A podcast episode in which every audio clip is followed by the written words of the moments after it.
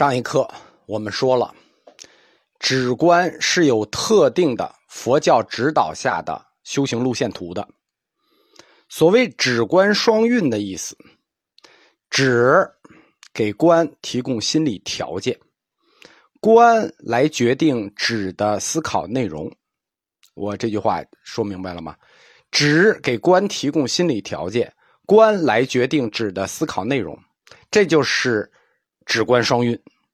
我们中国最早提出这个理论作为修持理论的是天台宗。双运，那运行的结果是什么呢？运行的结果很显然，定慧双修嘛。怎么双修呢？实际上掰开了，再把止观双运这句话重说一次，就是定给慧提供思考的心理基础，就是没有定就没有慧，定是慧思考的心理基础。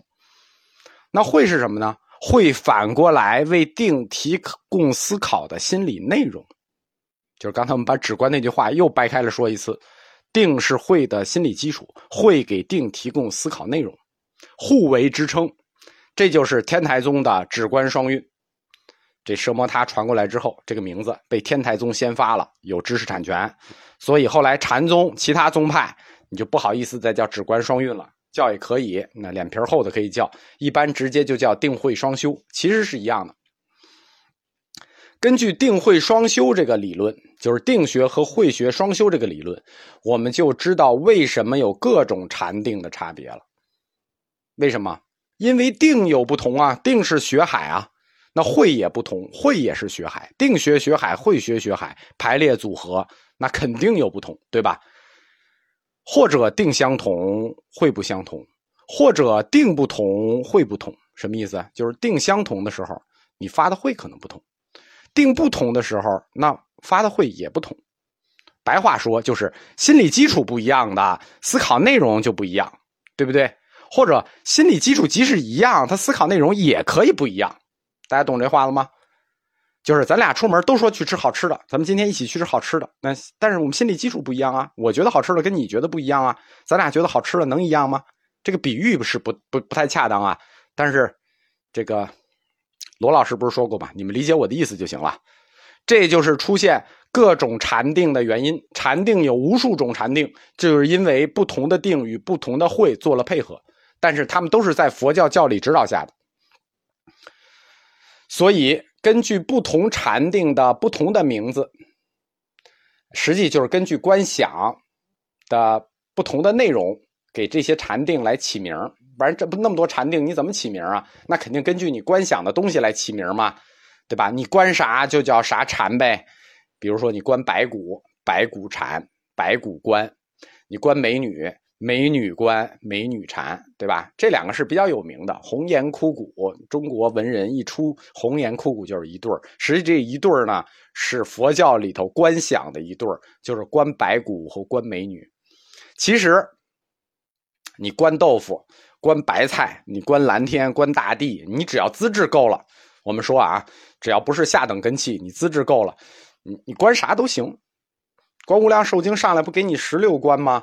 上来第一个叫日想观，对吧？然后月想观、地想观、水想观、树想观，这你观去吧。只要你有这个本事，你有这个资质，你就能由观入定啊，由定发慧，定慧双修。当然了，前提是什么呀？前提得是个静物啊。我们做观想的前提是你观想这个东西是个静物，你不能是个动的、会动的。你观电影那肯定完了，你精神肯定集中不起来。你观的一般都是个静物，那几种观想都是静物。当然也可以，其实那个高手也能观动的啊，你盯着只蚂蚁也行。那很少很少见这种观，一般都是观静物。定的概念已经这么复杂了，对吧？我们刚才说的都是定的目的。提供观的一个心理基础，进入观的一个前奏，对吧？定的，我们讲了这么复杂的概念，实际讲的都是说它是心理基础，对吧？要定，要定，要定，定完了干什么？才入关，对吧？那定的最终意义是什么呢？定的最终目标和它的，就是说它的终极意义是什么呢？就是为了入关吗？不是的，入关只是它的第一步。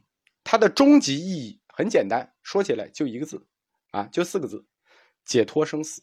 我们说啊，戒定慧叫三解脱，他们最终的目的都是这四个字：解脱生死，对吧？你看到的只是它的步骤，它的目的就是解脱生死。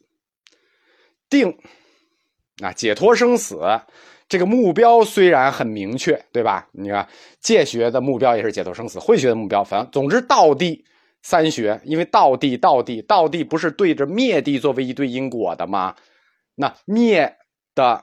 解脱是什么？肯定是要解脱这个生死嘛。所以说，三学的目的是一致的。但是定学的目标虽然很明确，但这个道路你一想就知道，那漫长而又曲折，对吧？就跟慧学似的。你见过谁读书读到解脱生死吗？谁有智慧智慧到解脱生死吗？反正我没见过。定学也一样，它目标明确，但道路漫长，并且曲折。那中间的任务副本还极多。简单的说啊，在通向定的这个终极目标的过程里头，可以想象的是，一定会经历很多阶段。这是第一条，定会有很多阶段，不同阶段的定就是什么四禅，就是常说的四禅八定。那每个阶段有不同的阶段。第二，在每个阶段里，你还有很多要具体完成的任务，对吧？这就是定学的走向终极的过程。我们可以想象的两个两个怎么说呢？两个会面对的过程，要面对的理由，就是会有很多阶段，每个阶段我们会要完成很多具体任务，所以定学也根据这两个叫什么呢？这两个我们可以想象的问题，分为两大类，或者说分为两大体系。我们可以想象到，在定修向最终目标的过程中，第一个碰到的问题是有很多阶段，那么定学就根据这个很多阶段。分类可以根据禅定的很多阶段分类，对吧？你如果给整个定做分类的话，是不是就可以根据阶段做分类？可以。第二个就是我们知道，在通向最终目标的这个禅定过程里头，我们会要完成很多任务，就具体任务。所以第二套分类就是根据要完成具体的任务去分类。因此，定学虽然是学海，我们就根据定学修向最终目标的两个问题。进行了分类，就把两个学海一下分成长江、黄河两条大流，一条根据禅定各个阶段做分类的方式，一条是根据禅定各个阶段要完成的任务目标做分类的方式。两种分类方式，定学的两种分类方式。